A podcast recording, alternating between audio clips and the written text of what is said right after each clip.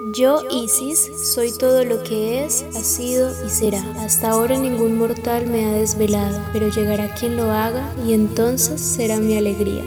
Así damos inicio a este programa en el cual hablaremos sobre alquimia. La alquimia me parece uno de los temas más interesantes y más que interesantes, misteriosos y profundos, ya que ha sido un conocimiento transmitido a través de la historia, desde las diferentes religiones, desde las diferentes corrientes filosóficas, y ha sido plasmada como la ciencia del despertar espiritual. Para ello me basaré en un libro que leí hace un tiempo que se llama El fuego secreto de Friedrich von Lich. Es un texto que intenta abarcar el simbolismo de la alquimia a través de la historia, más allá de la concepción generalizada de que la alquimia es el estudio de la transmutación de los metales, del oro contenido en la plata, de la plata contenido en el estaño y así sucesivamente hasta abarcar los siete metales que están íntimamente ligados a las siete leyes universales y a su vez a los siete chakras pero eso se los contaré más adelante. Lo cierto es que antes de que apareciera la alquimia como tal, el estudio de la transmutación de los metales, de los minerales vulgares y de los compuestos metálicos salinos se le denominaba arquimia, que es diferente a alquimia, ya que la alquimia se le llama la gran obra. Cito un pedazo del libro que dice, la alquimia es entrever a Dios a través de las tinieblas de la sustancia. Es un arte o una ciencia heredada de los egipcios. Al ser una ciencia heredada de los egipcios, se le considera hermética, lo que quiere decir que está relacionada a Hermes Trismegisto, el tres veces grande, que es conocido como Tot, dios de la sabiduría, o desde la mitología griega también se le conoce a Hermes como el mensajero de los dioses. Vemos entonces que la alquimia es considerada un conocimiento oculto o encriptado. Se dice que fue nacida en Hipérbórea, más allá del viento del norte, también refiriéndose a la Atlántida o a la residencia del dios Apolo, el Sol. Pero esto claramente es una alegoría de la fuente espiritual en la cual tiene el nacimiento la alquimia.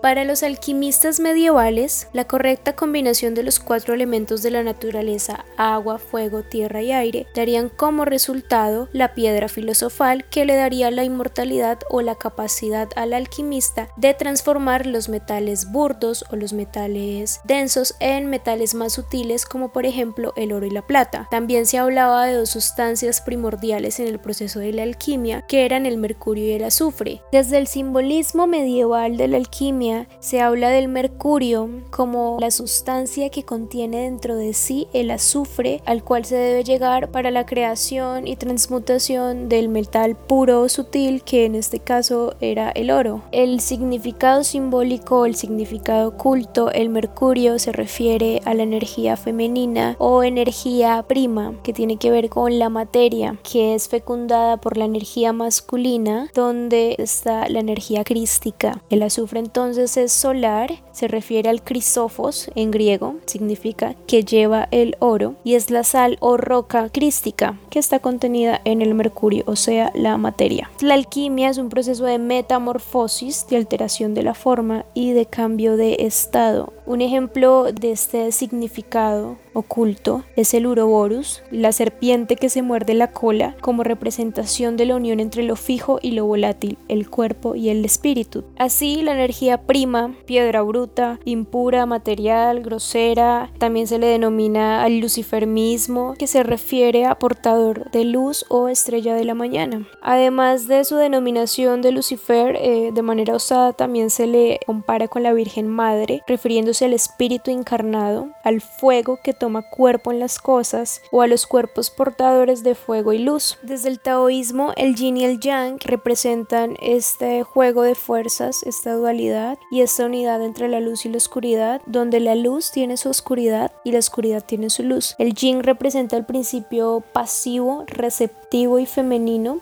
También representa a la mente, a la madre y el yang representa el principio activo, espíritu, voluntad y fuerza, siendo el principio masculino.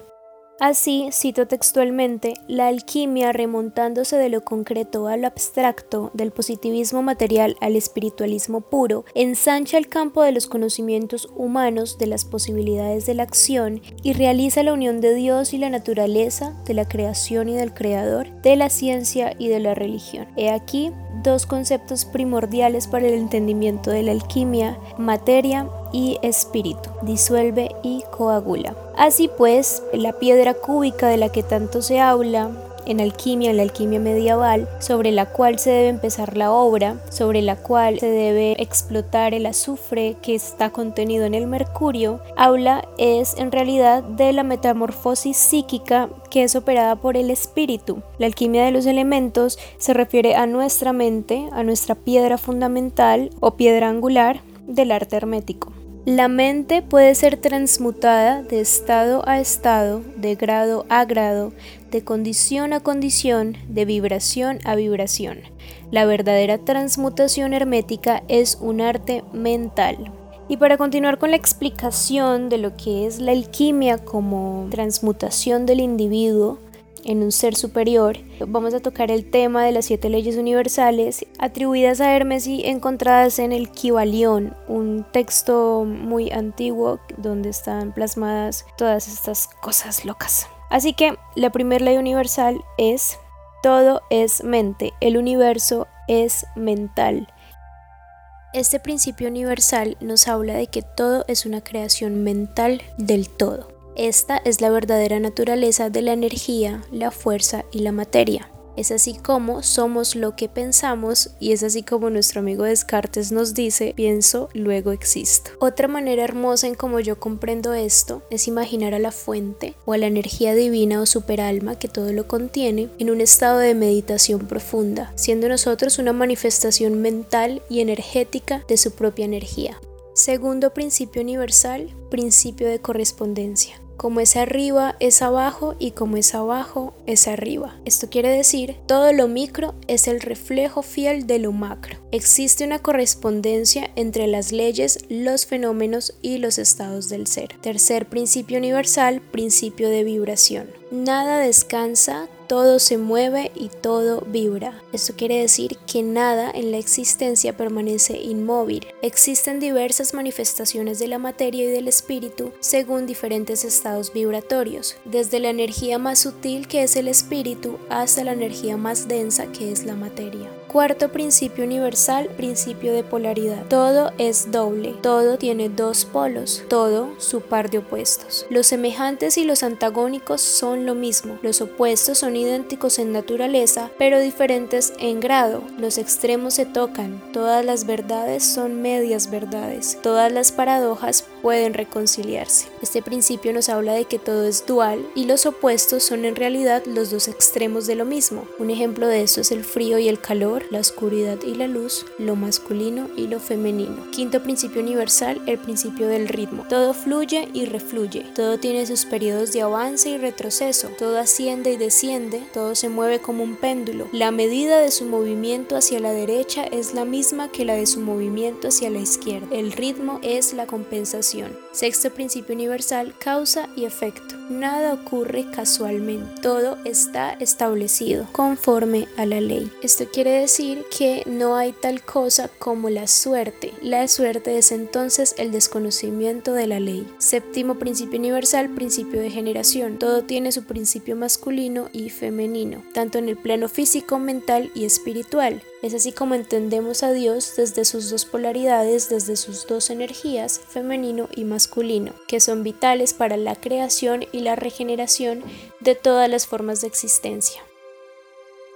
Desde la simbología de la alquimia se establece una relación entre los dioses, planetas y metales que conforman los siete escalones del proceso alquímico. En primer lugar tenemos a Hermes en representación a Mercurio con el azogue. Se refiere al inicio de la obra, de la gran obra, cuando se emprende la tarea de unir lo fijo y lo volátil, o sea, la materia y el espíritu. De ahí sigue Cronos representando a Saturno con el plomo. Se refiere a la disolución, a la corrupción, a la muerte, al caos y a la oscuridad como segundo proceso, segundo escalón de la alquimia, donde es preciso bajar a las profundidades para allí sacar la fuerza interior para pulir el espíritu. En tercer lugar tenemos a Zeus en representación a Júpiter con el estaño, refiriéndose a la unión, al matrimonio, a la armonía entre lo fijo y lo volátil, principio femenino y principio masculino.